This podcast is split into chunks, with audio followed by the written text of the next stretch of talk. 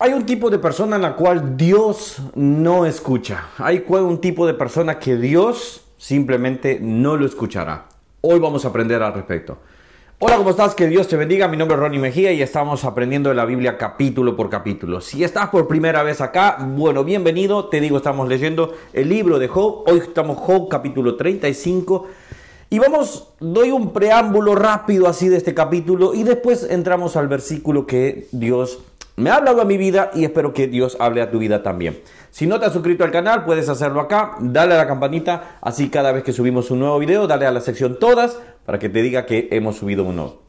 Bueno, empezamos. Este capítulo está hablando, Eliú sigue hablando, Eliú era el más joven de los, de los amigos de, de por ejemplo, y Eliú estaba dando su discurso siempre muy tratando de ser muy elocuente, elocuente, pero también al mismo tiempo muy altivo. Eso es eh, lamentablemente lo que tenía Eliú. Decía ciertas verdades, obviamente, pero al mismo tiempo todo lo veía desde la perspectiva como los otros lo veían. Dios castiga al malo por su maldad y ese será el juicio de su castigo. Es correcto, eso está, eso está bien, pero ponían a Job un justo dentro de los malos. Entonces, ese es ahí donde está el error.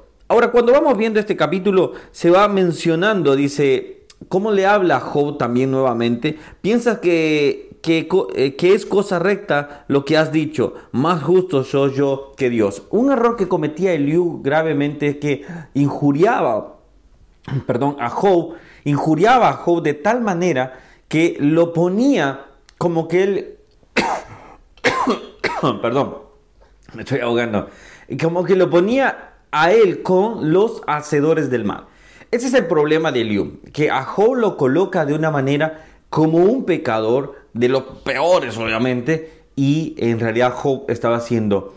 Eh, ¿Por qué? Porque su teología decía que él había, pecado, él había pecado y por eso era el castigo. No siempre va a pasar así. Ya lo hemos estado viendo, mira todo el listado de las reproducciones de estos videos y te vas a dar cuenta que hemos ido hablando sobre este tema. Vamos al versículo 9 donde vamos a, detenernos un momento.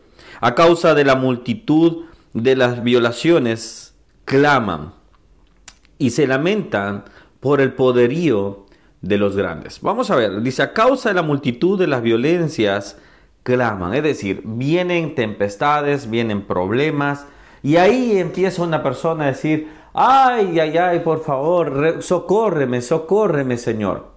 Ahora, cuando vamos a ver a un tipo de persona, si es un justo, si una persona ha sido, eh, vive, busca, la Biblia dice que por sus frutos los conoceremos, busca ser, agradar a Dios, como José, en vez de quedarse con aquella mujer de Potifar, salió corriendo, busca, huye del pecado. Entonces Dios no lo escuchará a esta persona, esta persona que dice, a causa de la multitud de la violencia clama. La Biblia dice, no hay justo desamparado, al justo lo atiende, pero no atenderá a aquella persona impía. Aquella persona que está y se deleita en su pecado, que está viviendo y al mismo tiempo está blasfemando contra Dios. Sus oraciones no serán escuchadas. ¿Podrá tener una solución temporal? ¿Podrá tener una solución? Sí. Es más, ¿podrá hasta Satanás mismo ayudar? Sí, totalmente simple y sencillamente para que ella no ponga su confianza en Dios. Ahora, acá hay un punto muy importante, es a quién atiende Dios, al justo.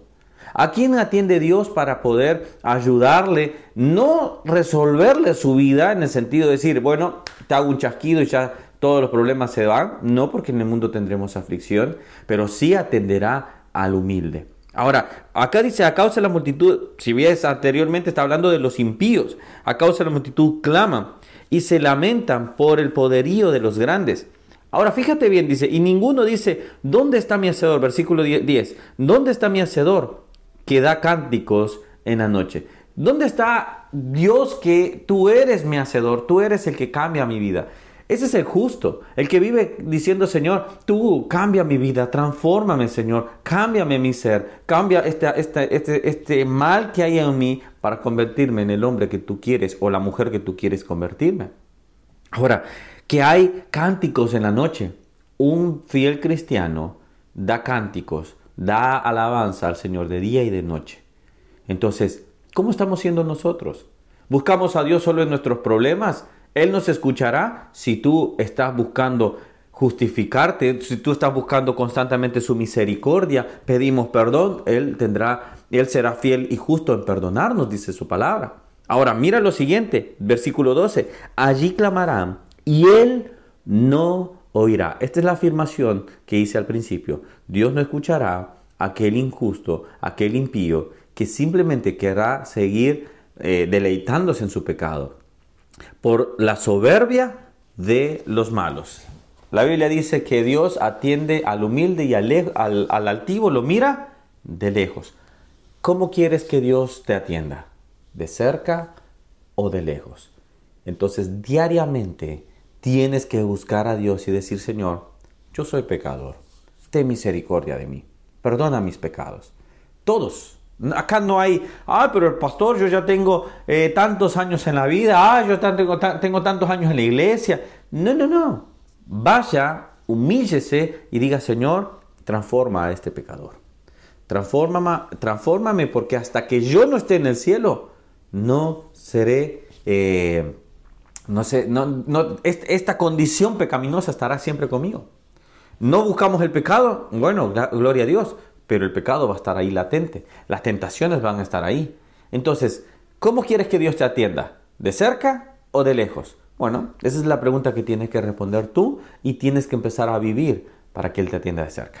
Bueno, que Dios te bendiga. Terminamos acá este capítulo. Bueno, en realidad no todo el capítulo. Tú lees todo el capítulo, vemos un versículo. Pero sí me gustaría que tú escudriñes la palabra. Si hay algo más que, que puedes enriquecer, coméntalo acá vamos, los leo. ahora no han estado escribiendo muchos, así que coméntame si eres por primera vez, de dónde me estás viendo. Así mando saludos y hacemos una linda comunidad. Que Dios les bendiga. Saludos a mi iglesia. Nos vemos. Bueno, esto es día viernes, nos vemos el día de mañana. Eh, esto se está viendo el día lunes, así que nos vemos el otro sábado también. Dios bendiga a todos y nos estamos, eh, cuidémonos y que Dios esté bendiciendo sus vidas. Dios esté guardándoles. Chao, chao.